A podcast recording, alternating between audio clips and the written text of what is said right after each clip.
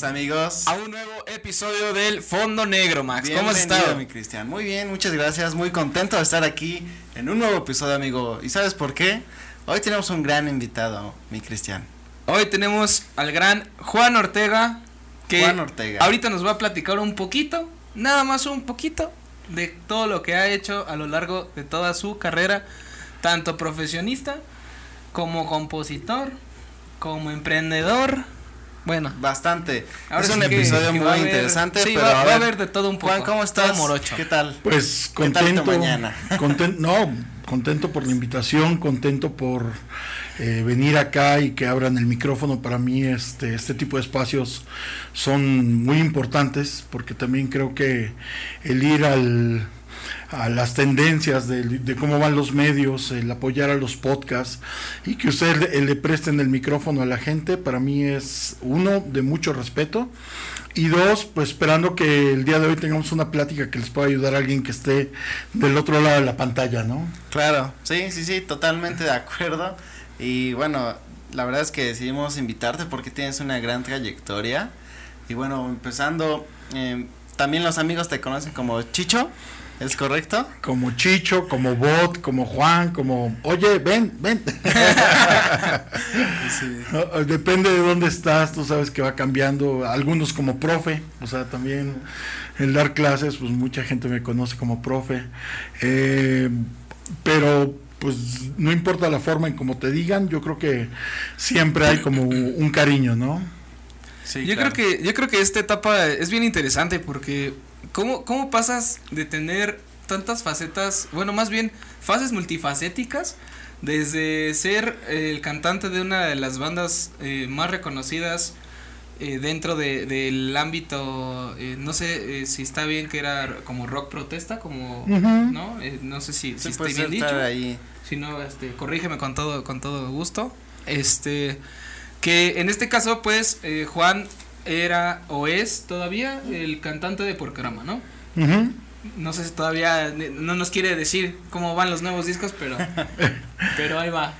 Yo creo que en la vida tienes diferentes facetas, o sea, y creo que la edad te va haciendo como ir agarrando diferentes caminos, pero hay cosas que te siguen uniendo. Yo desde toda la, toda la vida fui melómano, o sea, yo me acuerdo mucho de mis idas a Discolandia en el centro de la ciudad de Toluca y comprarte un cassette, abrir el cassette, ver el arte, quién lo hizo.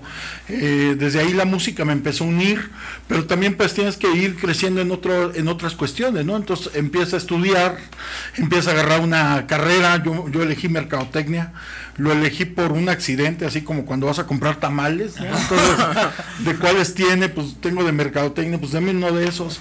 Y eso me hizo moverme tanto de ciudad, que fue, yo soy oriundo de aquí de Toluca, eh, orgullosamente toluqueño, pero este, pero lo importante de eso es a dónde te va llevando el camino, a dónde te van llevando todas las tendencias, ¿no? Entonces llegué a Monterrey por el 99 más o menos, no, 95, perdón, 95 a 99 estuve por allá, y entonces mezclar esa parte de la parte profesional, donde tú te vas formando, vas creando, como entendiendo los nuevos conocimientos de mercadotecnia, que en el 99 pues eh, eh, íbamos muy a gatas contra lo que va ahorita, pero también eh, la parte musical, me tocó ver el boom regio, entonces ver a bandas como Jumbo, Plastilina Mosh por 20 pesos, 30 pesos. Órale, ufa. Ver a... Aquí en no me tocó, pero a Zurdo, sí me tocó verlo. Y luego esas bandas, cuando viene a Catoluca, pues volverlas a ver, volver a platicar con ellos de esas épocas del Coco Loco, de esas épocas del Café Iguanas. Entonces creo que... Juan, perdón, ¿y qué hacías en, en Monterrey? Pues estudiaba mercadotecnia, mis papás tuvieron la dicha de poderme pagar la carrera, yo tuve, el, yo me sentí muy afortunado de que pudieran hacerlo, pero es que también aquí en, el 99 no había una universidad que diera la carrera. Ah, Entonces tuve que mudarme allá para, para estudiarlo, ¿no? Y eso nos fue llevando, pues ya después regresé acá y iniciamos porque era en el 99. Eh, la banda fue, pues digamos, tocando primero in-house del TEC de Monterrey, era un proyecto que salió de un festival de la canción. De ahí salimos a tocar este, las primeras idas, pues tú sabes, al Chopo, al Foro Alicia, a foros alternativos de, del DF, a Querétaro, nuestra primera ida que ya era, ay, fuimos a Querétaro, ¿no? Y luego de ahí, pues, em, eh, tuvimos la oportunidad de, este, de salir a Europa dos veces a tocar. Entonces, eh, juntas como ya los conocimientos de la escuela, con los conocimientos musicales, con el entender qué pasa atrás de un escenario. Fuimos a Argentina en 2014, fuimos a los mejores festivales de Colombia en, entre 2012 al 2018. Y todo ese tipo de cosas donde tú dices, bueno, no siempre tienes que tener un micrófono para poder apoyar a la gente, ¿no? Es lo que pasa con ustedes. Ustedes me están dando el micrófono hoy para tratar de difundir un mensaje, pues también pasa lo mismo cuando organizas una tocada de rock, ¿no? O sea, me ha tocado hacer tocadas de rock para 10 personas, para 100 y para 5 mil en el Salón Rojo, ¿no? O sea, entonces, eh, el ver la otra parte del escenario es también como muy bonito. Es bonito subirte y que... que, este, que sea, no importa si hay uno o no hay, o que sean 5 mil, ¿no? Que es algo que estaba viendo, eh, como que todos tienen, o en el grupo, ese, ese mood de pensar, ¿no? De hay que dar la misma sensación, sean tres personas que sean cinco mil, porque al final es como parte de lo que quieres transmitir, ¿no?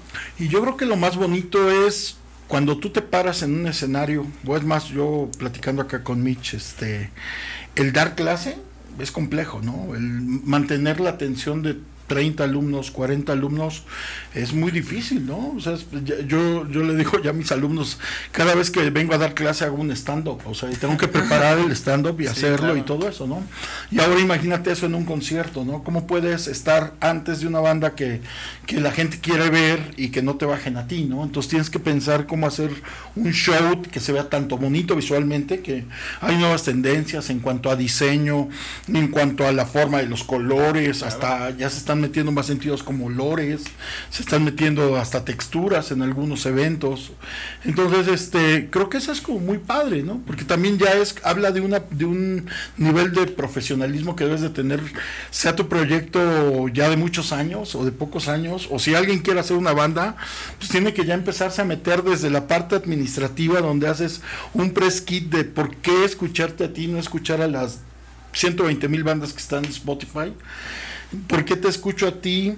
que eres de aquí de Toluca y, dónde puedo ir a verte, entonces tienes que buscar un nivel de profesionalismo, de buscar un escenario con quien alternamos, que el sonido suene bien, que ahorita como las pruebas de, de, audio que hicimos para estos micrófonos, pues debe de sonar todo perfectamente, que el video vaya enlazado con lo que está cantando el vocalista para mí es muy interesante. Yo, yo no dejo de aprender. O sea, cada vez voy aprendiendo más. Ver cómo se meten las máscaras de Instagram a proyectos musicales. Ver cómo está haciendo Spotify para atraer nuevos este, usuarios, para atraer nuevas tendencias. O sea, las mismas este, listas de reproducción de canciones para saltar un Oxo.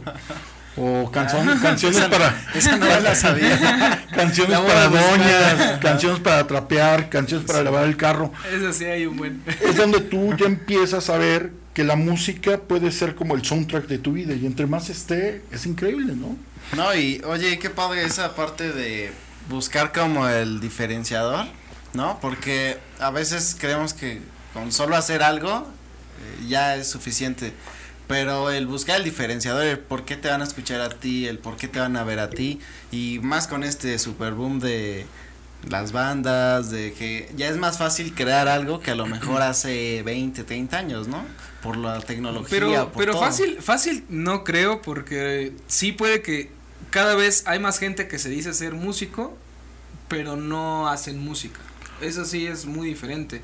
Yo creo que también eh, te debió haber tocado también Juan, no, no sé, este, en ese entonces, pues realmente estabas luchando en un, en un boom eh, donde estaba esta, mm, eh, ¿cómo decirlo? Como esta música de protesta, esta música que le tiraba a los gobiernos, que le tiraba este, a los jefes, le tiraba a los padres, inclusive en algunos casos, este, en algunas, en algunas bandas. Eh, no sé, estamos hablando, por ejemplo, de este Molotov, este Genitalica, este, no, no sé, ¿no? y, como ese... y, que va agarrado de lo que le está pasando al país. O sea, yo me quedé muy concernado el sábado. O sea, el sábado con lo que pasó en el fútbol a mí, a mí me dio tristeza. Sí, eso está muy, muy cabrón. Porque, porque te, habla, te habla acerca de cómo está la descomposición social sobre algo que era tan bueno como el fútbol. O sea, yo, yo viví los primeros 15 años de mi vida junto a la bombonera. Mi regalo, así por buenas calificaciones, era ir a ver el, el, me regalaron el abono para todos los partidos del Toluca. Yo no le iba al Toluca, pero como era el estadio más cercano que tenía dos cuadras, me tocó ver a Cobras de Ciudad Juárez, a los atletas campesinos, a la América, a las Chivas, a la UDG, a los Tecos, a todos esos eh, equipos que eran como símbolo, ¿no? Y cuando se mete la violencia, a esos estándares y que creo que también está pasando mucho en varios circuitos. O sea, yo platicaba mucho con amigos de Sudamérica, les digo, es que acá estamos bien con la pandemia, o sea, tenemos 100 muertos diarios. O sea, revisemos las estadísticas. Hemos tenido 400 en febrero. 400 si, lo, si queremos hacer como el drama es un kinder. O sea, en un día se murió un kinder completo con todos los niños, maestros y todo eso. Y no lo tomamos en cuenta. O sea, se está normalizando la violencia muy grave cuando empezamos a tocar nosotros estaba la bandera de, del ejército zapatista, ¿no? Nos tocó el boom. Entonces, eh, eh, ese fue como el primer guamazo, porque yo de escuela privada, este, entender que había pobres en México, pues no era. O sea, yo no entendía por qué eran los pobres. Los pobres para mí eran los que vendían este hincaditos así con su mantelito en los mercados. O sea, esos eran para mí los pobres pero te das cuenta de las desigualdades sociales, de cómo la gente vive con 70 pesos diarios, de cómo el salario mínimo, a pesar de que está en 172, 182, no sé en cuánto vaya ahorita, y que lo quieren subir a 250, no le va a alcanzar a la gente. O sea, ¿quién vive ahorita con 6 mil pesos? Con dos hijos.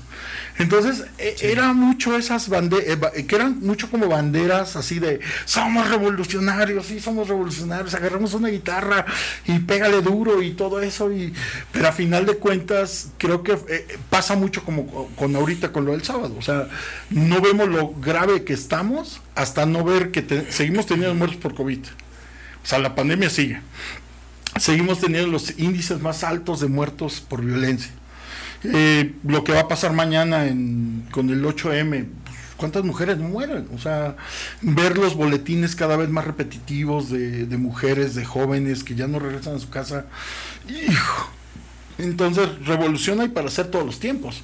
Lo único es que a, veces toma como moda, algunas veces toma como bandera, y luego ya no se vuelve moda y pues lo dejamos así como votado, ¿no? Entonces sí está muy interesante tipo de temas, ¿no? Oye, ¿cómo, ¿cómo le haces, por ejemplo, para hacer, por ejemplo, e, estas canciones a modo de, a lo mejor protesta, a modo de, de no estar conformes con, sin generar la violencia, ¿sabes? Porque a veces creo que puede, puede malinterpretarse el generar la violencia, sin embargo, eh, todo depende de cómo lo comuniques. Yo creo que hay dos cosas muy importantes. Uno, el que ha compuesto todas las canciones de Puerquerama es Héctor Jiménez, que es el Furia, y creo que él ha tenido como dos buenas este, cuestiones. Uno lee mucho, es una persona muy inteligente.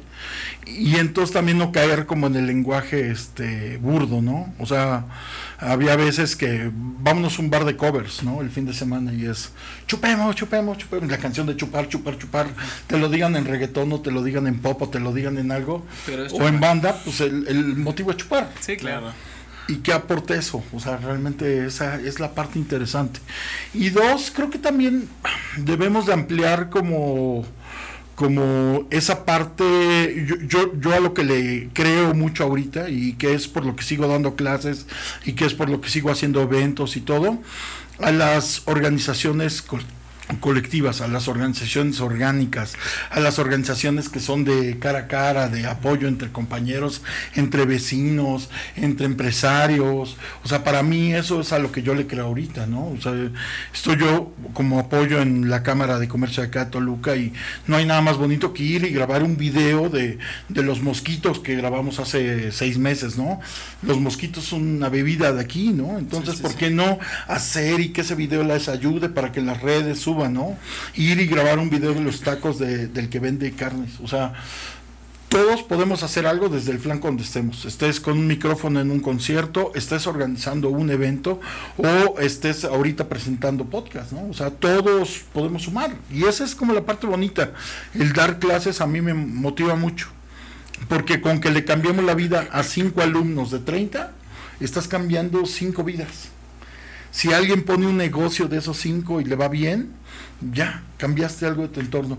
Si alguien, ahorita por ejemplo me ha tocado mucho que hay mucha gente que quiere platicar. O sea, estuve dando un curso la semana pasada, no, hace 15 días, para la Subdirección de Turismo del Estado de México, donde apoyábamos a hoteles y a restaurantes del Estado. No, no tienen idea de cómo me sentí tan mal de ser tan ignorante de mi Estado. O sea, yo no conozco mi Estado.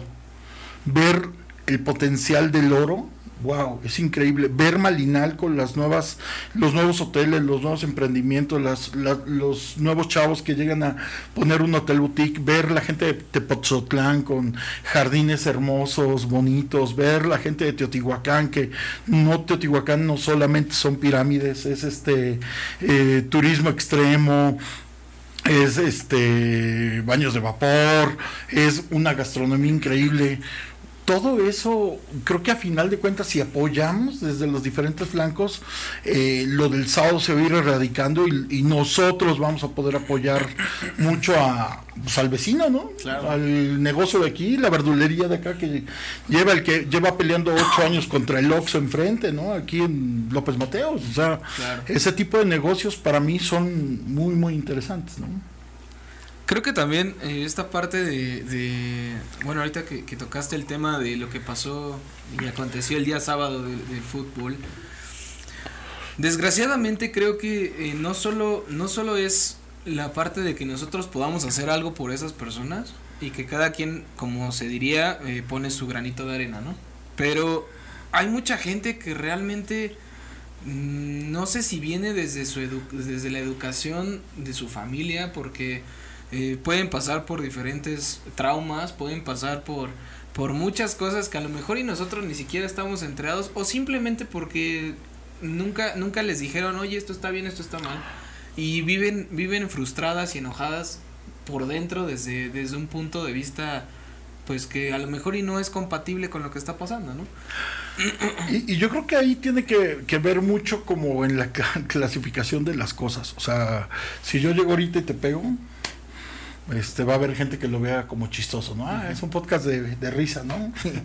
si yo le digo algo a Mitch que la puede ofender por ser mujer o algo, este, ¿cuántas veces no hemos escuchado chistes machistas, ¿no? O chistes que hagan menos a las mujeres, ¿no? Claro. Si yo te digo algo a ti, este, por, por la forma en como vienes vestido, por la forma en como piensas y todo eso, hijo, es muy complejo. O sea, entonces creo que las escalas de evaluación deben de ser parejas. O sea, eh, yo me acuerdo mucho en la primaria, si tú le gritabas al maestro, llegaba tu mamá y te pellizcaba, ¿no? Entonces, porque está mal gritarle al maestro. Ahora, en clase en línea, ¿cuántos videos no vimos de eh, chavos insultando a maestros, no? Sí, Anteriormente los policías tenían ciertos, este, yo me acuerdo, ah, vi por ahí fotos de los 50, les regalaban despensas en diciembre a los policías por la labor que hacían, porque tenían una figura de respeto, ahora no se respeta eso. Y, y si no respetamos a los de al lado, hijo, es complejo, es muy complejo. Entonces tenemos que volver a lo mismo y se hace desde la casa. Un maestro no puede cambiar los valores de, de un alumno, a menos de que el alumno quiera.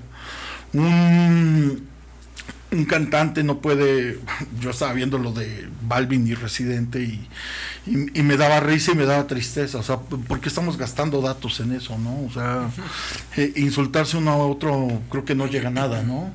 Eh, pero, por ejemplo, qué bonito es eh, las noches de bici de Fundación Tlaloc, qué bonito es este el reciclaje de, de, cosas, qué bonitos son los emprendimientos de jóvenes, o sea, estos programas para mí me encantan. Eh, qué bonitos son este cuando a un negocio le va bien. Ahorita yo, por ejemplo, paso lista en esta avenida donde estamos, en la esquina, normalmente tiene una rotación de negocios muertos, ¿no? Pero los que siguen, a mí me dan gusto. ¿no? A mí me da gusto, mucho. Entonces dices, eso me da gusto, esa parte donde la gente resiste a pesar de una pandemia, que sigue pagando su renta, que la papelería no ha cerrado, que el de las verduras este sigue, que el que está la tiendita que está enfrente del Oxxo sigue peleando contra el Oxxo y le va bien, la panadería cada vez más grande, o sea, ese tipo de cosas a mí me motivan mucho. Y entonces podemos documentar las cosas desde dos formas, desde la parte negativa o desde la parte positiva. Y si podemos documentar más cosas positivas que negativas, creo que va a ayudar mucho. Porque también estamos llenos de mucha contaminación en redes y, se vuelve viral. O sea, y ya me imagino mañana va a ser un relajo con el 8M, eh, la cuestión de si estuvo bien que rayaran, si no estuvo bien que rayaran, si los feminicidios, si no los feminicidios, si sigue la violencia, si son mujeres policías, si, no, si son mujeres las que marchan, si es su primera vez. Hijo, hay tanta contaminación de eso que mejor... Eh, respetemos esa marcha, respetemos que las mujeres salen, respetemos todo eso y veamos qué podemos hacer. O sea, si ponemos una alarma aquí afuera para que si alguna mujer se siente este eh, incómoda la toque, si tenemos chats en WhatsApp para pedir ayuda entre amigos, creo que podemos mejor subir contenido positivo, ¿no? Sí, es que desgraciadamente la, gente está acostumbrada a reírse de la desgracia ajena realmente si te pones a pensar, yo puedo ver o, puedo subir un video en el cual alguien este, le esté golpeando a alguien o se haya caído o se le haya caído algo y tú no sabes ni siquiera si, si le dolió, si se murió, si lo que sea, ¿no? Y entonces la gente lo comparte, lo viraliza porque es chistoso. Pero a qué punto debe ser algo chistoso, como dices, algo chistoso negativo, porque al final sí te provoca una risa, pero tú no ves el trasfondo de todo lo que está pasando. Pero también es mejor cuando tú publicas, no sé, este, eh, videos, por ejemplo, de animalitos, ¿no? Que, que son como ahorita el hit, ¿no? el, hit de los, de michis. de los, michis, de los perritos y de todos ahí jugando, bailando, cosas así, ¿no? Y ahí es como la gente, ay, sí, qué bonito, pero no, no llega a un auge tan grande como, como si yo hubiera publicado el video, por ejemplo, de lo que pasó ahorita, ¿no? De, del, del partido yo publico el video del partido y te aseguro que hubieran sido millones de compartidos, millones. Y si hubiera estado en el estadio, te vuelves viral y todo, ¿no? Y el morbo vende. Porque es que eso, eso creo que, que sí viene desde, desde atrás, o sea, desde los valores de tus padres, desde lo que para ti es, es, es realmente, ¿cómo decirlo? Agradable, bueno para ver, y algo que te, que te aporte, ¿no? Y no, no tanto como el morbo. Y yo me acuerdo que antes de que hubiera toda esta parte de la digitalización, los medios que tocaban esos temas como muy eh, pues como muy vendibles como los muertos por ejemplo el alarma. Ese, ese periódico de la alarma vendía porque sacaba la foto del muerto así todo y el que se disparó y todos los sesos de fuera y todo eso. Bueno, como, el metro ahorita que te vende las boobies de la chica y te vende el accidente que pasó, o sea, que es lo que vende, ¿no? Entonces también creo que ahí es como responsabilidad de eso. A mí me da miedo, yo tengo un niño de 10 años. Y entonces me da miedo que empiece a llegar ese contenido, ¿no? Entonces tengo que estar viendo los podcasts, tengo que estar viendo qué palabras utilizan, tengo que estar viendo, me preocupa por ejemplo el Free Fire, el Free Fire tiene un, una cuestión muy ruda atrás, o sea, estás hablando de que tienes que matar a alguien, o sea, para ganar. Y entre más ganes, más armas te dan, ¿no? Entonces es así de, hijo, no, juega aunque sea algo de brincos o algo de, eso, o apaga tanto el celular y vamos a caminar, porque si está muy cañón, o sea, es un mensaje muy fuerte. El Call of Duty, pues es preparar a los próximos soldados, ¿no? O sea, no sé. Es que también, ¿sabes algo? Creo que ahí, eh, digo, eh, todavía afortunadamente no, no se me ha dado la el, el placer de tener un hijo, ¿no? Pero eh, yo sí me he puesto a pensar también en eso. La verdad es que tú como padre puedes eh, tal vez como hacer todo lo posible para que para que literalmente esa basura no llegue a tu hijo o a tu hija.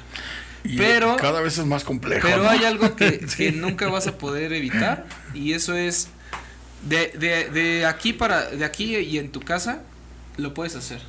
De tu casa para afuera es, es imposible, porque desde la gente que ellos se juntan, desde lo que pueden llegar a ver afuera, a lo mejor y, es un decir, a lo mejor y tú dices, bueno, yo no le voy a poner un video este con palabras altisonantes a mi hijo, pero su amiguito sí.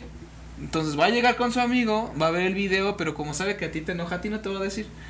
Entonces, al final, quieras o no, esa basura va a estar. Esa, eh, eh, creo que la forma en la que ellos puedan ver esa basura esa es la diferencia. Que, que tú les digas, mira hijo, estas son las palabras altisonantes. Son cosas que tú no debes decir ni oír. Pero las conoces y ya sabes que son basura.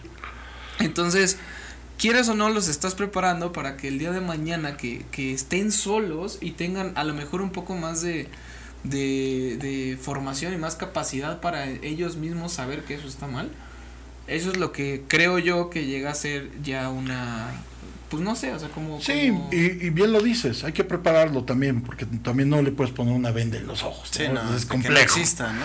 No existe, ¿no? Pues sí los hay, o sea, 100 muertos por día, pues sí tenemos, o sea, y le va a tocar ver alguno, ¿no? Entonces sí es muy interesante. está, muy. Todo, Ahora sí que cada quien evalúa el contenido que quiere. Exactamente, y es algo que ya ahora hay tanta diversidad, tantas categorías de todo, o sea, tanto las categorías de puras cosas de morbo, ¿no? Para hay, hay plataformas y hay este canales que pues te dan todo eso, como también pues contenidos de valor que, que son cosas que te van a servir, que al final eh, tú decides pues si verlos, pero que hay unas que te proporcionan cosas muy interesantes, ¿no? Que te pueden enseñar uh, cosas del día a día, que te pueden aportar valor.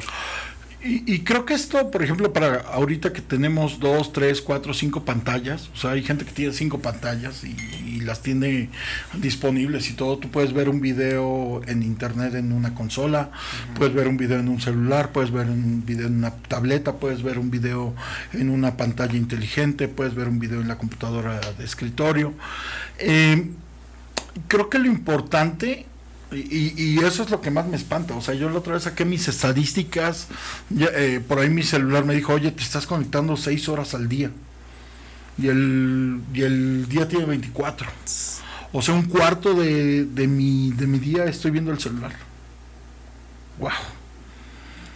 Y entonces ya, ya, ya, entendí por qué no puedo ir al gimnasio, ya entendí por qué este, eh, eh, me llega todo lo viral, ya entendí por qué este, a veces hasta genera ataques de ansiedad ver tantas noticias malas, ya entendí por qué este, eh, pues hay como mucha ignorancia por mi parte por no conocer temas de que realmente son tenía mucho, por ejemplo, que no revisaba una tesis. Acabo de revisar una tesis la semana pasada y fue de lo más bonito que vi. O sea, esa etapa de la investigación, dónde, este, cómo se genera el tema, cómo se generan las hipótesis, cómo se generan los objetivos, cómo podemos medirlo, cómo todo eso. Dije, ay, como que sí, ya quiero revisar otra tesis más. Porque creo que el Back to the Basic es muy, muy interesante. O sea, creo que tenemos que empezarnos a desconectar un poco más y buscar contenidos de calidad, o sea, y, generar como un, cierto equilibrio en tu vida, ¿no? No puede ser que yo pase un cuarto de mi día viendo celular. Bueno, pues creo que creo que para, para primero cerrar un, un, tema bastante este eh, positivo, ¿no? Eh, creo que eh, tener tener esta esta esta apertura de de, diferentes pensamientos, creo que también es una parte muy esencial para poder crecer, ¿no? Que, que seas abierto a lo que alguien más te esté diciendo, que alguien más te esté enseñando, que, que eh, bueno, por ejemplo, hoy en día ya no puedes tú comentar, ay, es que a mí me, me no sé, me, me harta ver a la gente que, que se pelee todo el tiempo, ¿no? Y habrá alguien que te va a decir, a ti qué te importa, ¿no? Y demás. O sea, creo que tenemos que tener bastante empatía también, tanto lo que compartimos como lo que decimos. Porque si no, realmente si tú no pones de tu parte, creo que nunca pues va a haber empatía y también cuidado, ¿no? Porque ya ahorita publicas algo que no y muchas empresas ya ya te investigan y ven lo que andas publicando. ¿Por qué publicaste eso, no? O, sea, ya es parte del pues sí, bueno, yo he visto. Yo yo hice un ejercicio justo en la pandemia, creo que el inicio de la pandemia para mí sí me pegó mucho.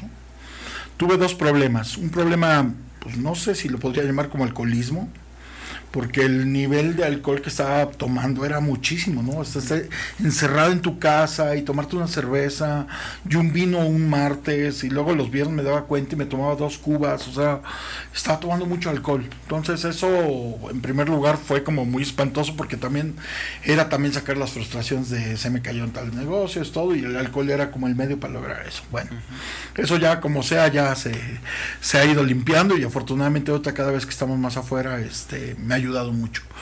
Y la otra, me di cuenta de, del poder de las opiniones, de lo que ustedes decían, o sea, publicar cualquier cosa a favor o en contra de un tema, este, fue complejo, ¿no? O sea, subes algo eh, sobre las mujeres y te van a atacar mujeres y te van a apoyar mujeres. Subes algo sobre Ucrania y te van a apoyar gente y te va a deshacer gente. Subes algo sobre, no sé, o sea, el, tránsito, ahorita venía para acá y hubo cuatro choques, ¿no? Entonces, en las incas cuatro choques, entonces dices, subes algo de eso y te atacan y te, y te dicen gente que está de acuerdo. Entonces hice un ejercicio. Fui a un Oxxo eh, que tenía cerca de mi casa, me acaba de cambiar, entonces también no tenía vecinos con los que me llevara, todos estaban encerrados. Entonces mi tiempo así para gastar, mi tiempo de calidad e, era ir, comprarme una cerveza, sentarme en un Oxxo y ver un perro de la calle. Y el perrito de la calle ya estaba en el Oxxo. Y entonces con el perro de la calle, era un perrito así güerito, bonito y todo eso. Y empecé a generar historias, como si el perro hablara, como si el perro diera una opinión. No era una opinión positiva ni negativa, era una opinión de un perro de la calle, o sea, cómo se vive el mundo desde la calle. Y, han sido como las publicaciones que más likes he tenido. Y entonces me di cuenta que cuando tú subes algo de odio, el polarizar no es bueno. El, cuando tú subes algo acerca de tu opinión, hay gente que le molesta tu opinión. Entonces, pero cuando subes algo así neutral, donde a la gente le haga como sentido, que la gente pueda aportar más. O sea, creo que también es eso. Bien decías tú, el, escuchar a alguien que esté en contra tuya no siempre es malo, no. Yo sigo aprendiendo de mucha gente que, que me da cachetadas y me dice, oye, eh, lo que tú opinas está mal, ¿eh? O lo que tú creías está mal. O sea, eh, eh, creo que ese, ese tipo de debates, ese tipo de pláticas, ese tipo donde tú no impones una opinión, cada quien que ponga la opinión que sea, es muy bueno. me gustaba también mucho el analizar las fotos, o sea, creo que tenemos cada vez cámaras más modernas, pero más desaprovechadas. O sea, cuando hemos hecho foto artística últimamente. Tenemos más o menos 16 máscaras para tomarle la foto a un, a un charco en la calle y el charco puede decirnos mucho, ¿no? Tomarle algo a un poste de luz y el poste de luz nos puede comunicar algo, ¿no? Entonces, creo que es el back to the basics, o sea, sí, el, no tratar de imponer una opinión. Yo ya tiene un año que ya dejé de tirar hate en redes. Sí. Este, mucho fue por el tema de vacunas, porque no me gustaba cómo estaban repartiendo las vacunas y subí algo y se me fueron mucho a la yugular y se metieron hasta con familia y se metieron hasta con ah, amigos y todo eso. Y entonces yo dije, ay, qué ganas de estar haciendo eso. Mejor ya nada más lo utilizo como un medio alternativo para ver videos en TikTok que me interesen, ver cómo puedo sacar un nuevo platillo, creo que ahí podemos ver eso, ver este un logro de los amigos. ¿Cuántas veces hemos aplaudido el logro? Un amigo fue papá hace dos días y dice, sorry, qué padre, me enteré por redes sociales, ¿no? Entonces, quitando toda la basura que hubo el fin de semana, este, el enterarme que fue papá es bonito, ¿no? El enterarme que una de mis exalumnas está en un crucero ahorita trabajando en Disney. Eh, o sea, ese tipo de cosas para mí creo que es lo que debemos de ir rescatando, ¿no? Y esto, quitando los medios digitales, también se traspasa mucho a las relaciones, ¿no? O sea, eh, también nos hemos vuelto muy huraños. Yo, yo me acuerdo que ahorita salimos a la calle y cuánta gente te dice buenos días. O te contesta O te contesta. Ya, ya, si de por sí de repente era medio raro y ahora es más raro, ¿no? Sí, no, o sea, es, es, es interesante. Entonces, también creo que tenemos que tener ese tipo de relaciones donde, hola, buenos días, vecino, hola, buenos días, gracias por, por este por venderme este producto gracias por eh, que vendas mucho más. O sea hay mucha gente que yo les digo buenos buenos comentarios y hasta se quedan así o sea no lo esperan. Llegué a, a comprar este a una comida corrida y les dije ojalá y se le acabe todo el guisado que venda todo y se quedó así entonces dar hasta mensajes hasta se enojó ¿por qué me deseas eso? sí. luego qué voy a vender Oye, oye, Juan, una duda. Eh, tengo esta duda porque estoy seguro que a muchos de los espectadores les, les interesa. Eh, ¿cómo, ¿Cómo pasas de, eh, de, por ejemplo, este proceso en el que tenían una banda, querían transmitir, ¿no? Que al final yo lo veo mucho por esa parte de querían transmitir, dar un mensaje a la gente. Diferentes mensajes, pues diferentes canciones, diferentes cosas que hacían. Y el, el ser aferrado, que es algo que también me interesa, el querer seguir haciendo las cosas y que a su vez iban viendo como ciertos logros, ¿no? Iban viendo cómo crecía, cómo a la gente le gustaba, a, pues, unos sí, a unos no, pues como todo, toda creación, pero el no, el no dejar las cosas en los primeros meses, ¿sabes? Porque de repente, y más ahora que los chavos o las personas quieren ver los logros en un día, o sea, ya mañana quiero ver todo. Pero ustedes llevaron muchos años, o sea, siguieron muchos años. Hasta la fecha, sí. Y persistieron. Yo creo que, yo lo que digo es pasión, y cuando tú le pones pasión a algo, eh, todo se logra. O sea, eh, Muchas veces yo, yo quería conocer músicos que admiraba mucho de aquí de México. Quería conocer a, a Shenka y grabamos alguna canción con Shenka de Panteón.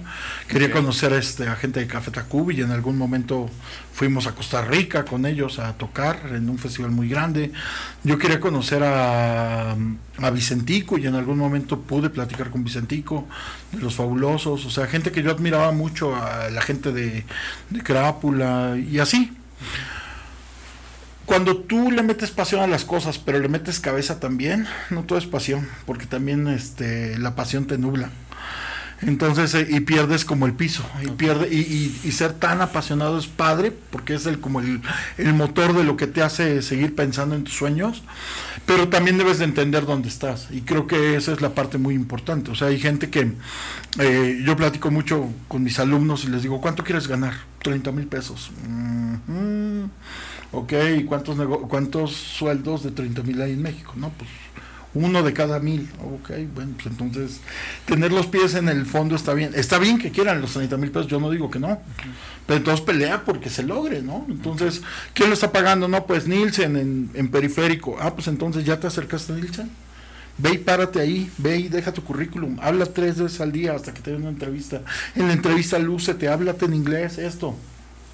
¿Quién más paga eso? No, pues lo paga Pedrote, lo paga Alexia, o lo paga, no sé, a la Raki, agencias de publicidad y todo, pero pues también pues, la pasión es la que te lleva allá. Eh, alumnos, exalumnos míos me decían, yo quiero trabajar en Santa Fe, ok, pues los jueves te vas a las 4 de la tarde, te metes a los bares de Santa Fe y platicas con el de lado. Y alguno de ellos te va a dar una entrevista y boom, y llegas, o sea, la pasión te lleva ahí, pero hay que hacerlo paso a paso, ¿no? Para proyectos independientes como la música, como los pintores, como los artistas, como todo, yo creo que sí hay un potencial de pasión muy bueno, pero también deben de llevar un plan de qué quieren hacer, o sea, yo he visto mucho talento de gente que tiene un talento impresionante, pero no puede montar una exposición, o sea, tú eres pintor, monta una exposición, ¿dónde? No, pues si te lo digo yo ya no, o sea, sí, como que tienes que, hacerlo, todo servidito. Pues. Este, me, ha tocado platicar con grupos que me dicen, es que yo quiero ir a una gira a México, ¿no? Y entonces con muchos amigos de Colombia y de Chile y les digo, pues organízate un tour, ¿cuándo estás aquí? No, pues no sabemos, necesitamos definir, no sé, igual también las bandas que quieren salir de aquí, ¿no? Oye, es que, este, ¿cómo se llama? Quiero tocar en el Chopo, quiero tocar en el Alicia, quiero tocar en varios foros alternativos, en el 246 y todo lo que existe en el DEF. En, entonces, pues acércate, habla con el dueño, perdón el miedo, ¿no? O sea, la pasión es la que te lleva allá. Y entonces en alguna de esas te va a tocar. Y entre más lo hagas, más posibilidades tienes. No quiere decir que tengas un, un este, ¿cómo se llama? Un... Eh, un éxito asegurado, porque todo es trabajo. Creo que debes de hacer las cosas con trabajo, aliándote de gente que te ayude. O sea, yo, por ejemplo, no sé editar video. Y si quiero grabar un video, pues tengo que aliarme con alguien que me edite mi video. Yo no sé eh, manejar redes sociales, tengo que aliarme con alguien que me lleve mis redes sociales. Yo me pongo muy nervioso para conseguir una entrevista en Reforma, entonces tienes que aliarte con agencias de medios, ¿no? Así como la vaga comunicaciones o intolerancia que ha apoyado siempre el Vive Latino, ¿no? Entonces, la Carpa Intolerante ha apoyado más proyectos en México y de, de varias partes del mundo alternativo, ¿no? Bandas que nunca pensaron llegar a un festival como el Vive Latino, pues pasaron por ahí. Y, pero tienes que trabajo, trabajo, trabajo. Y a veces el trabajo creo que te limita mucho. Porque ya cuando ves cuánta chamba es, hijo. Ya, ya lo piensas, ¿no? Sí, no, está cañón. O sea, ustedes, de esta grabación que estamos haciendo ahorita, ¿cuántas horas de edición tiene? Sí, bastante. ¿Y cuánto tienes que estar publicitando para que la gente vea el podcast, no? Entonces sí es... Tiene esa parte que no se ve de este lado. Sí. Pero se ve de ese lado. Fíjate que ahorita que, que tocaste el, el, tema de, del Vive Latino y yo creo que, que, que, con eso yo creo que cerraríamos nada más este tema de por qué Rama y pa, pasar ya este ahora sí que, que a lo otro, a, a, a lo tu, que sigue. A lo que sigue, ¿no? Este creo que creo que nunca habíamos tenido realmente la oportunidad de preguntarle a alguien que ha estado en un evento así, que ha tocado en un Vive Latino, ha, ha tocado en Quimeras también. Eh, ¿cuál, ¿Cuál ha sido esa experiencia para, para toda esa gente que realmente quiere llegar ahí? ¿Qué les podrías comentar o qué les podrías decir para que todavía sigan pensando que, que ese es su sueño llegar ahí? ¿no? Pues yo lo que les diría es que no existe ese sueño. O sea, así de frío. Es decir, o sea, tocar ahí no te garantiza nada. Sí, claro. ¿Cuántas bandas no han tocado en los últimos 20 años del Vive este, y que ya murieron? Entonces el Vive no fue una catapulta para eso. Se disfruta, claro, o sea, pues llegar a un festivalote grandote donde el escenario es más que mi casa y caminas por todo el lugar y tienes gente viéndote y haces ruedas de medios atrás y te entrevistan todos los medios que no te habían entrevistado antes. Es bonito, pero pues son 26 minutos que tocas, o sea, no tocas más. Y si quieres repetir, entonces tienes que volver a trabajar para volver a repetir, ¿no? Y hay una chamba que viene. Pero también creo que ese Disneylandia que existe en la música es complejo. Porque si no lo sabes medir, te mareas. O sea, el tocar en el Vive ya muchas bandas ya es... Vamos a meter dos, 200 personas cuando metíamos 30. ¿Por qué o qué? No, pues es que tocamos en el Vive. Mm, no sé.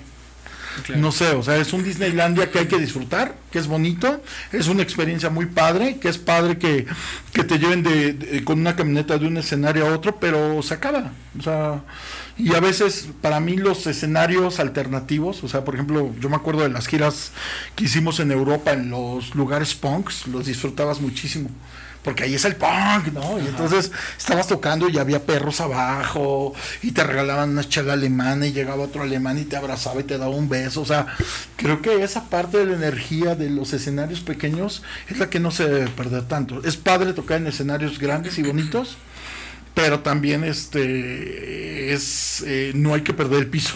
Claro hay que seguir haciendo eventos en tu colonia, en tu garage, en el local de aquí al lado, en el 304, en el AMCA, en, o sea, en, en todo donde lado, sea, donde haya sea. espacio, ¿no? Sí, pero no, no se lo crean, no se lo crean. Es, es bonito y ojalá y a todo el mundo le pase. Pero también trabaja en lo otro. O sea, el tocar en el Chopo sigue siendo una experiencia muy padre. El, ahorita que quiere cerrar la Alice y que no cierra, entonces tocar en el Alice es bonito. En el 246 es bonito. En Tlanepantla es bonito. En el segundo piso en Atizapán es bonito. El tocar en el Bretón en Guadalajara es bonito. Es un lugar muy bonito y dos pisos y una comida increíble y todo eso. El tocar en el Tianguis de Guanatos es bonito. El tocar en el, en el Iguanas adentro afuera es bonito. O sea, creo que hay que disfrutar cada momento. Yo mejor lo que a lo que me iría es están esos tocadas de Disneylandia, pero disfruten que sigan tocando. O sea, cuántas bandas no se han muerto. O sea, sí.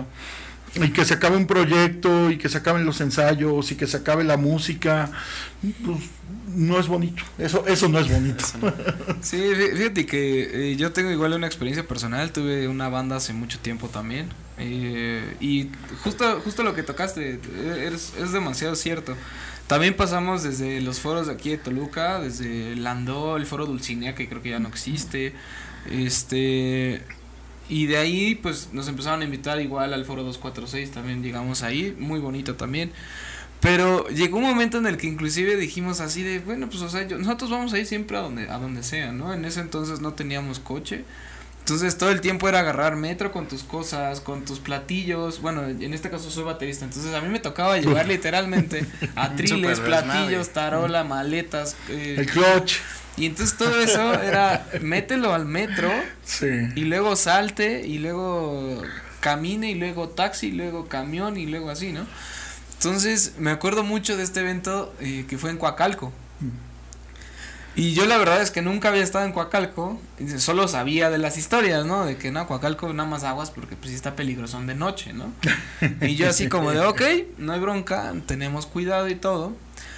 Y este, y la verdad es que eran, ¿qué te gusta? ¿30 personas, 25 personas? Pero vieras la pasión que tenían esas personas por escuchar música nueva que hasta, hasta nosotros mismos sabemos y decimos, es que ustedes han sido los mejores fans que hemos tenido así de, de todos, ¿no? Y, y en ese entonces ya llevamos pues casi tres años tocando, realmente no era tanto, pero este tocamos en Coacalco y a la semana que, que siguió nos invitaron otra vez a Coacalco, pero ahora de otro lado, ya más como en el cerro, ¿no? Ya más escondido. Pero, pero la banda la verdad es, se portó bien chida porque ya se sabían nuestras canciones en una semana, ya nos coreaban, ya decían, ya toquen esta canción, no sé qué, ¿no? Y, y, creo, que, es lo mismo, o sea, simplemente sí, disfrutar el momento. sí, la verdad es que... La verdad es que sí, sí, la verdad sí la pasamos bastante bien. Entonces, a los proyectos, mucho trabajo, traten de invertirle así a, a, lugares grandes, a todo eso, pero también no, no es de diario, o sea, sigan trabajando. O sea, creo que el trabajo es, te va a ir llevando. Y si lo haces con gente adecuada, si lo haces con una disciplina, si lo haces eh, haciendo un buen press kit, un buen rider, este, tomando charlas de gente que sabe, creo que las mentorías también en proyectos artísticos son muy buenas, ¿no? Hay talleres en línea en YouTube y todo que pueden ver cómo se hace un press kit, cómo se hace un rider, cómo, cómo puedo yo vender mi proyecto. O sea, a mí, por ejemplo, las técnicas estas de elevator pitch me encantan. O sea, cómo puedes hablar de, de tu grupo de música en tres minutos para que llames la atención. O sea, eso es interesante, ¿no? Te encuentras con un producto en, en, una tocada y cómo le puedes decir que te jale a otra tocada, ¿no? En tres minutos, no tienes más. Porque si lo aburre se va. Sí, claro. O sea, ese tipo de cosas creo que es Tan interesantes. interesante hacerlo, ¿no? Y, y saber venderse, ¿no? O sea, también creo que es eso y donde no terminas poniendo tanta lana, ¿no? Porque creo que también eso desgasta mucho a todos los todos los artistas, ¿no? Terminas poniendo tanto, tanto, tanto que te cansas o te quedas sin lana y ya no hay para poner y entonces ya no ya no creciste, ¿no? O tuviste tus tres tocadas donde le abriste en el Salón Rojo a Café Tacuba o los Caligaris o los Decadentes y se acabó y no pasó nada más, ¿no? Entonces creo que por ahí debería, debería de venir como esa parte integral donde el trabajo bien pensado, bien mentalizado y la pasión que le metes, no va a haber un manager que te venda mejor que un integrante de un equipo. No va a haber un buen manager que, ven, que te venda a ti como pintor. No va a haber un buen manager que te venda a ti como una danza regional, un, grupo de, de baile o de ballet o de lo que sea. O sea, tú eres tu mejor manager tú sabes la pasión que tienes, ¿no? Eso, eso creo que es muy importante. Porque luego queremos contratar todo, ¿no? Y no sabes si el que te vende realmente es el bueno. Sí, no. No, y es que como dices, creo que eh, puedo hablar, yo creo, en general de cualquier escuela, ninguna escuela te enseña a venderte realmente todos eh, es de, ah, eres ingeniero, ah, ok, mira, pues ahí están tus materias. Sí, la, teoría, ¿no? Ahí está la teoría. Inclusive, inclusive la gente que, que, que va más hacia la parte de licenciatura, ¿no? O sea, que son de negocios internacionales, de comunicación, de mercadotecnia, de, de administración de empresas, ¿no? Que, que prácticamente, pues tu chamba es socializar con la gente y, y la manera en la que ni siquiera te enseñan a vender o a venderte a ti mismo realmente estaba muy deficiente en todas las escuelas. Y ahí depende, o sea, digo, hay algunas que lo están haciendo bien con talleres. O sea, a mí, por ejemplo, algo que me gusta de la UAM es que el noveno semestre tienen que salir a hacer práctica sí o sí. Entonces eso te saca de tu zona de confort.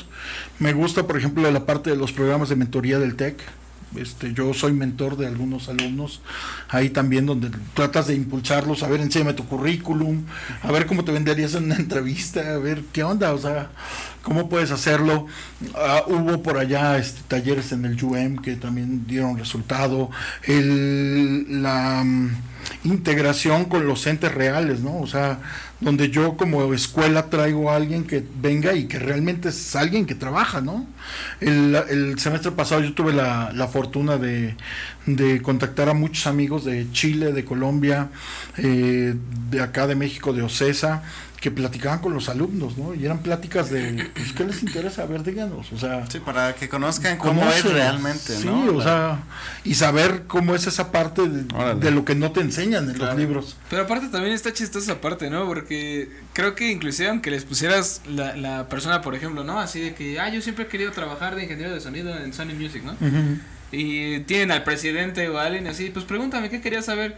Pues no sé, ¿no? Nada más quiero trabajar ahí. ¿Cómo llego? Sí, ¿no? Sí, o sea, sí hay, veces que no hay esa reflexión de, a ver, si te lo pongo, ¿qué le preguntaría? Sino simplemente, mm. quiere estar ahí. Pero ya que ve a alguien ahí, es como que...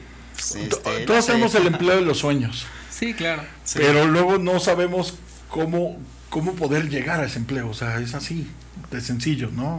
O sea, yo por ejemplo he querido tener pláticas con personas muy específicas, desde empresarios, desde gobernantes, desde eh, músicos, desde gente que está haciendo algo bien por su comunidad, líderes comuneros, gente que está defendiendo la tierra, pero cuando te toca estar con alguien así, no estás ni preparado de eso, ¿no? Entonces habla de, de uno, pues sí sé a dónde quiero llegar, pero no sé qué ¿qué puedo hacer para llegar, no? ¿O qué te puedo preguntar? Entonces creo que sí es como una manera de reflexión, ¿no? De, al menos hacer esos ejercicios introspectivos de, de con quién me gustaría platicar mañana y qué le preguntaría.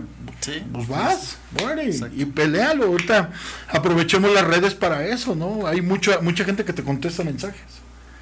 Mientras no tires hate, pues todo va bien, o sea, y entonces si yo le hablo a al hijo de Carlos Casuga de Yakult y le digo, oye, me interesa una plática con ustedes, o digo Rosarín, que, que me interesa algunos puntos de filosofía, o le, escribo a este, ¿cómo se llama? Doctor Schenka, o le escribo a, no sé, o sea, mucha gente que está haciendo cosas. No, y también fíjate que varios de nuestros entrevistados ha sido así, o sea, mandar mensaje y digo, muchos, con, unos contestan, muchos otros no, pero sí contestan, ¿sabes? Porque ya casi todos pues manejan sus propias redes. Y cuando ven algo que es interesante también para ellos, algo que... Aunque pueda aportar. Que pueda aportar, lo hacen, ¿sabes? Y esa es una parte muy interesante que dices. Que también la, la gente que tenga esas ganas de hacerlo, pues que no le dé miedo y que lo haga, ¿no? No sabe si le van a contestar. En una de esas lo hacen y pues ya tiene justo lo que quería, ¿no? Justamente esa parte de querer hacer algo, a veces nos limitamos por el, es que no me va a contestar, es que no me va a decir. pero eh, es hacer las eh, eh, cosas. como dicen por ahí, el no ya lo tenemos ganado. Exacto. Díganme cómo sí, cómo sí lo hacemos, cómo sí nos contesta, cómo sí los buscamos. Tengo un amigo que, Pacho, de Medellín, es la persona que conozco que tiene más autógrafos de artistas. O sea, y entonces, este, él es de los que se va al hotel y se queda allá afuera hasta conseguir el, autógrafo de la gente que le gusta. Un autógrafo de Foo Fighters lo tiene, un autógrafo de Korn lo tiene, una, un autógrafo de Ginger lo tiene, ¿no? Aquí vino la crimosa Toluca y él estaba por acá y nos paramos allá afuera del teatro a esperar hasta que le firmaran su, su disco los de la crimosa, o sea, pero es la pasión que le mete a eso. O sea, el tener su disco autografiado y platicar unas, unas palabras con ellos para él es muy importante. Él es bilingüe, entonces pues no hay ningún problema con el inglés, se sabe expresar muy bien, él trabaja a veces este hasta como eh, traductor en ruedas de prensa y todo pero ver cómo lo hace con la pasión y que sepa el disco, la historia y les dice unas frases y todo eso, uy, o sea, a mí me convence todo o sea, de, él, ¿no? Ah, la semana pasada estuvo con Zoe, ¿no? Allá en Medellín, entonces es interesante como esa parte de la pasión y cómo me paro fuera del hotel donde va a estar Zoe y los agarro antes de que suban a la camioneta y, me, y les pido que me firmen, ¿no? Y les digo que me pareció el disco, ¿no? O sea, ahí está es así, sencillito, paso a paso. No, y, bueno, ahora tomando eso que dices, por ejemplo, él nos te platica a lo mejor todos estos logros, ¿no? Pero también contemplar que detrás de esos logros que donde le han firmado, pues seguramente también habrá unos en donde no se logró. Ajá, o sea, batallas en donde a lo mejor no lo logró.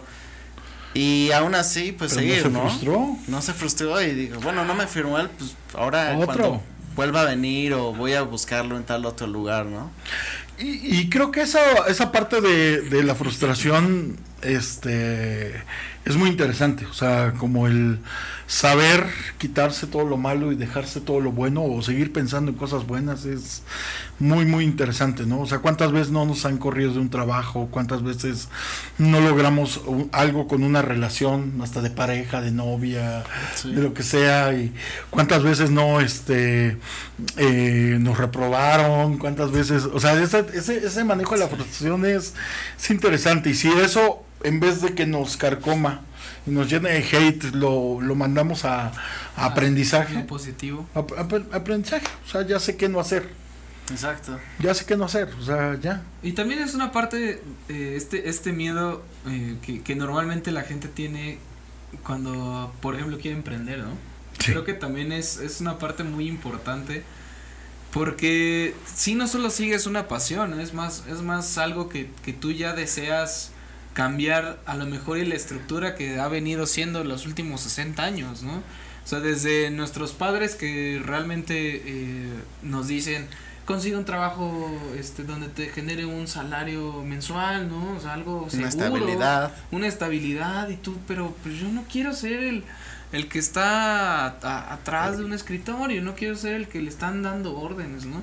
Yo me voy a aventurar algo que me va a costar más, que sí va a ser sangre, sudor, lágrimas, no voy a comer tal vez, pero voy a emprender y al final eso me va a dejar una satisfacción porque al final yo voy a ser el, el, el, como el epicentro de, de, generación de nuevos empleos tal vez, ¿no? Y, y es muy interesante, ¿no? Porque tenemos todas las herramientas para emprender. Sí. Y bueno, ya con las redes. ¿Cuántos videos de planes de negocios no podemos encontrar en YouTube, ¿no? De cómo hacer un plan de negocios. Pero es más fácil, por ejemplo, cuando yo llego y contrato el local y ya como me duele la renta y el depósito, pues ahora sí tengo que abrir y abrir y entonces qué productos voy a meter y cuáles han funcionado, cuáles no han funcionado. Este ya me llegó este el uso de suelo, cómo pago el uso de suelo, eh, ya me asaltaron, cómo salgo de esa frustración y volver a abrir al otro día. Entonces creo que a final de cuentas sí, o sea, aventémonos, o sea, mucho de la plática de hoy yo creo que es eso tiremos menos hate, quitémonos toda la contaminación que hay y, salgamos, o sea, y salgamos y hagamos cosas, ¿no? Por el de al lado, por el de la colonia, por el tendero, por el, por todos, o sea, eh, creo que esa es la parte bonita, ¿no? Eh, a partir de, de dónde te nació la pasión por apoyar el emprendimiento o, de o esta, esta parte de, querer ayudar a la gente a, salir adelante con sus sueños, con su pasión y de yo creo que también de ahí te llegó a ti la pasión por el por enseñar, ¿no? Yo me acuerdo mucho que un director por ahí que yo respeto mucho, José Antonio Domínguez, que fue director de carrera de Mercadotecnia y Comunicación, alguna vez platicamos con él y, me, me dijo, ¿tú qué haces? Y este y le expliqué dónde había trabajado, que había trabajado en cervecería algunos años, había trabajado en Bonais otros años, había trabajado en cigarrera otros años, había hecho este eventos en Toluca, en, apoyando algunos municipios, este, apoyando programas de Secretaría de Educación, todo. Y él me, me hizo una pregunta, ¿y por qué no compartes el conocimiento? O sea, creo que el compartir conocimiento es de las cosas que, que nos falta muchos como mexicanos. Y bueno, no sé si como mexicanos o sea como muy genérico, lo que sea, pero cuando tú compartes conocimiento, estás dándole herramientas a la gente de cómo hacer las cosas. Yo, por ejemplo, cuando, cuando empecé a dar clases, él me invitó a dar clases. Eh, era 2010, creo, 2010 que empecé a dar clases. Y entonces ver y platicar de lo que hacíamos cuando hacíamos un lanzamiento de marca para Bonais, cuando hacíamos un presupuesto de ventas, cuando hacíamos una campaña publicitaria, cuando hacíamos los primeros pininos de un spot de radio, cuando hacíamos todo eso y se los compartía a los alumnos y ellos ya tenían como una idea clara y veían que sí, no era tan complejo, eso me empezó a gustar mucho. Y luego de ahí me fueron jalando a otros proyectos, por ejemplo con el INADEM, eh, me certifiqué como capacitador de pymes. Ah, Entonces el INADEM, que era el antiguo Instituto Nacional del Emprendedor, me capacitó por el MIT de Massachusetts como capacitador de pymes. Y entonces ya negocios me invitaban así de Juan, siéntate, platícanos, este, a ver qué se te ocurre, qué ponemos aquí, cómo jalamos más clientes. Ese tipo de cosas también creo que era bonito, ¿no? Porque era una parte dentro de aulas, otra parte ya con negocios, otra parte, por ejemplo, haciendo generación de contenido, ¿no? Creo que muchos queremos subir cosas a internet, pero cuando empiezas tú a generar contenido es la parte bonita, que sí se sube y que no se sube, ¿no? Un negocio como una cocina económica, ¿no? Entonces, como le tiene que tomar la foto al desayuno de los chilaquiles con los huevos estrellados, ¿no? Para que se vea rico, para que la gente sepa dónde están ubicados, cuánto vale y todo eso.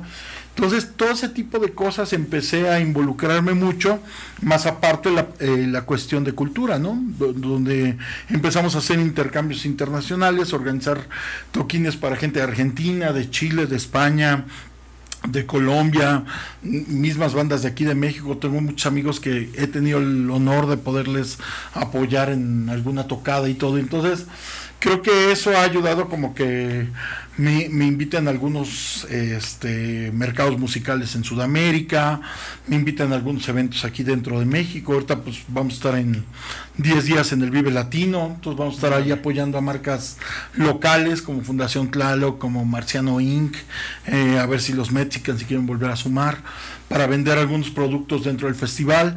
Adicionalmente eso vamos a apoyar también un festival que se llama Chilean Way, que es un encuentro entre Chile y México en el Pepsi Center. Vamos a estar haciendo eso, pero creo que todo es con, con el amor por seguir haciendo cosas, por apoyar en algo y, y sobre todo eso te va llevando a caminos que tú ni siquiera te esperas. O sea, yo nunca me había esperado, por ejemplo, en noviembre pasado conocer una región de Colombia que se llama Pasto, que está muy pegada a Ecuador y conocer su cultura y su comida y su gastronomía y conocer los sonidos de allá, ver que están eh, a una altura muy parecida a la de acá, que tiene un volcán, que todo es bonito, pero que está eh, como muy aislado y maneja una cultura increíble, ¿no? El estar, por ejemplo, en con amigos en Buenos Aires, como los Nahual, que es una banda que va creciendo muchísimo ahorita en Argentina, y conocer su lugar de ensayo y estar ahí, o estar con los Crápula en un festival que apoya el planeta, que es Vive el Planeta, y que lo han hecho en diferentes ciudades de, de Colombia, o el estar vendiendo ya por seis años en el Vive Latino y apoyando a marcas locales o el que abra uno de mis, de mis alumnos un negocio y vayas a ver su local y que veas cómo va y que empiece a vender y a facturar y que diga, ay, sigo aprendiendo, o que uno de mis alumnos se vaya de intercambio y ya no regrese y se quede en Europa. Creo que a final de cuentas todo eso es resultado de cuando cuando aportas algo, ¿no? Y, no solamente yo, o sea, por ejemplo, el claustro de docentes que tenemos en la UAM o en el UM o en algunas otras universidades donde he dado clases, muchos maestros estamos alineados a lo mismo, ¿no? Apoyar a los proyectos desde un alumno desde un empresario, ahorita lo que estamos haciendo en Canaco, que es tratar de apoyar también el emprendimiento, dar conferencias y todo ahí para que se capacite a la gente que cómo se debe de dar de alta en Hacienda, cómo manejar el IMSS, cómo este las nuevas reformas fiscales, todo eso creo que ayuda, ¿no? Y, y, entre más ayudemos, pues más sumas, ¿no? No, y creo que también parte de las, o sea, parte de lo que la labor que has hecho de abrir puertas también te ha abierto puertas, ¿no? O sea, ha sido como recíproco esa ayuda sin esperarla tal vez, pero que al final cuando, o sea, esta labor de apoyar de pues de hacer que tal vez sea un poco si bien es complicado el emprender y muy muy difícil, pues poder dar una guía también a veces ayuda muchísimo, ¿no? Una guía que a veces no se tiene. Yo, le creo, yo le creo mucho a la cadena de favores. O sea, para mí esa es una Biblia. Tú haces algo por alguien y en algún momento se te va a regresar.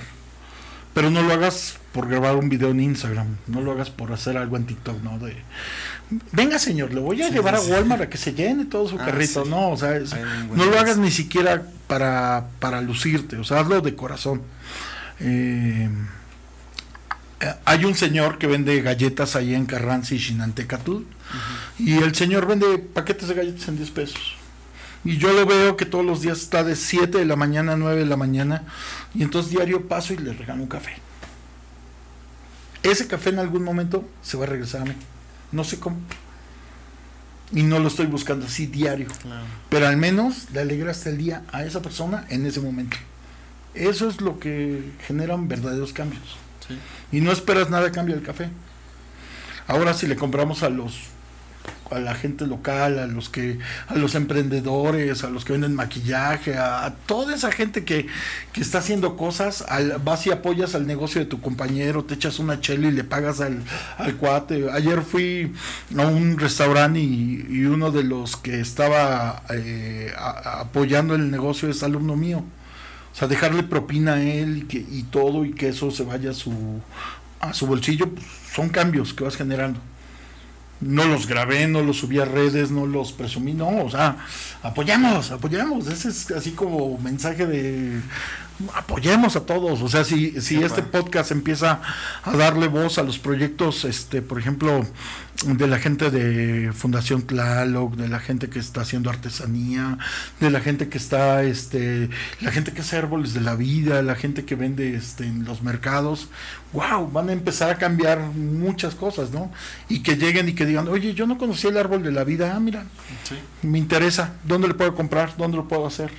Y entonces empezamos a hacer que los medios estén apoyando algo así, ¿no?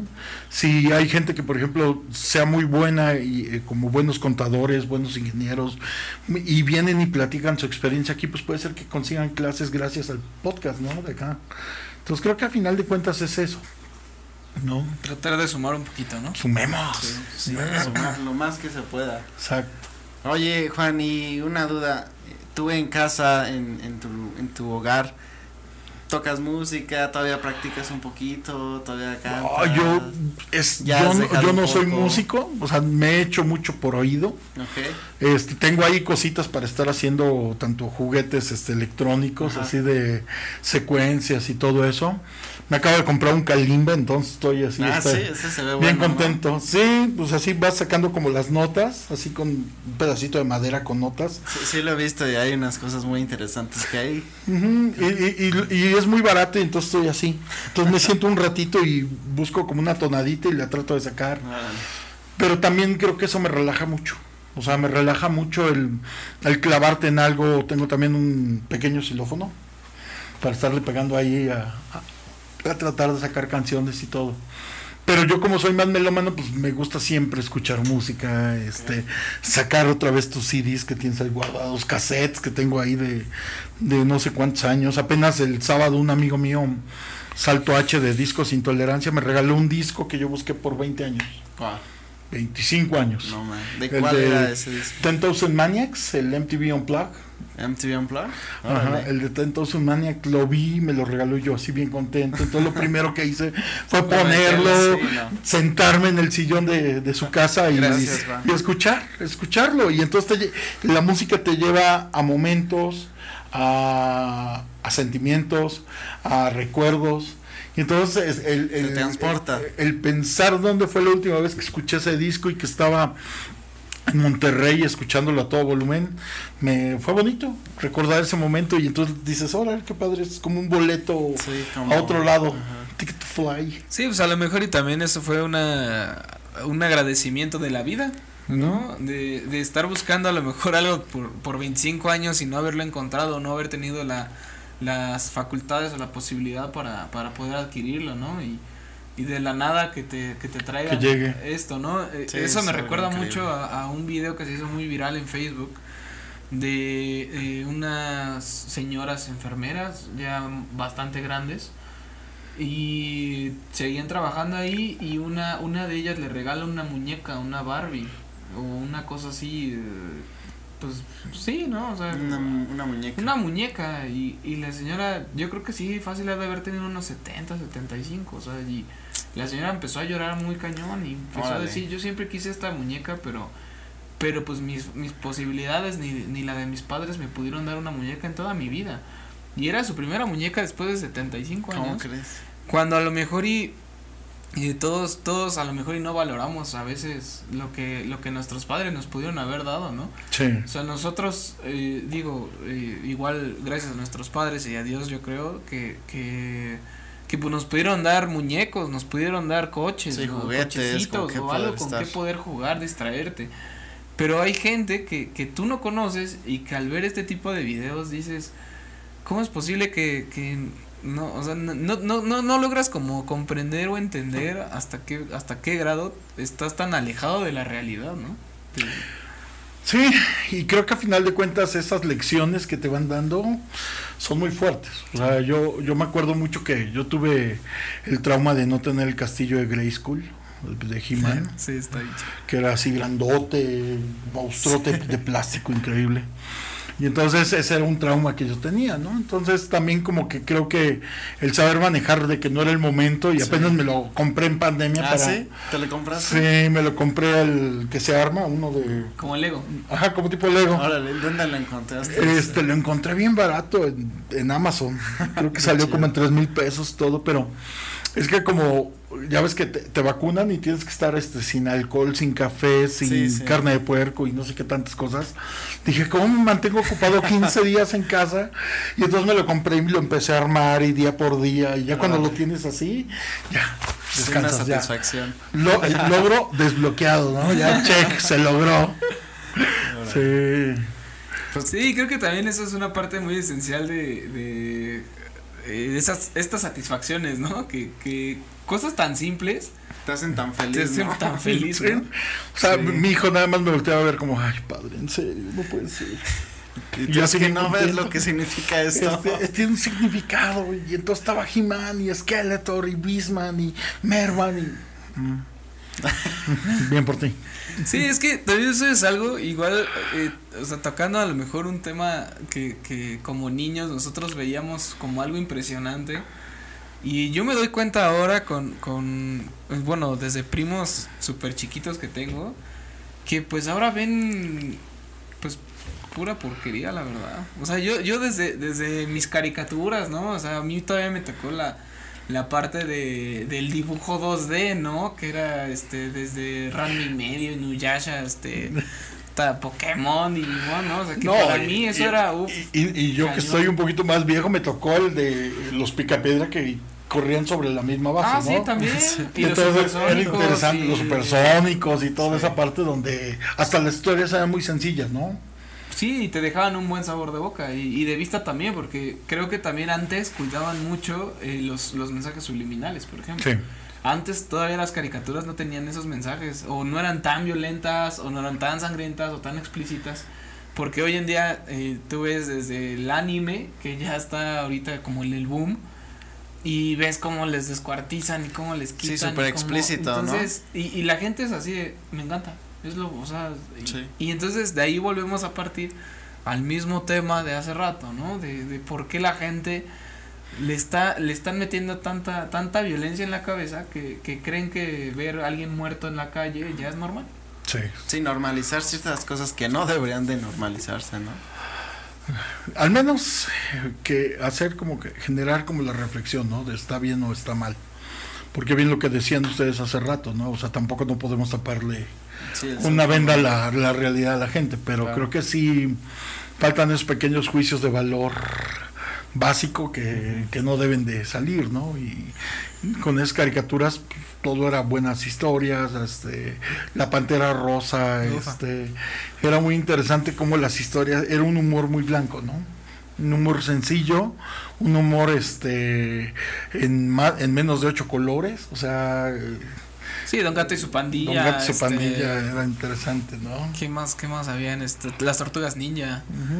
este, había uno que era super tiburones, que eran como unos tiburones mameyes y que estaban super padres. no también, que era sí, o sea, el Capitán Cavernícola, todavía me acuerdo, este... Bueno, en fin, ¿no? Tommy Jerry también, creo que en ese entonces todavía estaba en el boom. Pues bueno, en, general creo que... Eh, esperemos, esperemos que este, este podcast, este espacio, pues te haya gustado. Realmente ha sido todo un honor tenerte aquí, Juan. Sí, muchas eh, gracias. Muchísimas gracias por, por haber aceptado la invitación, por haber querido estar con nosotros un ratito, contarnos de tu experiencia, de tu, de toda tu trayectoria, tanto este musical como profesional. Sí, muchas gracias, Juan. Te agradecemos mucho que hayas venido, tu tiempo.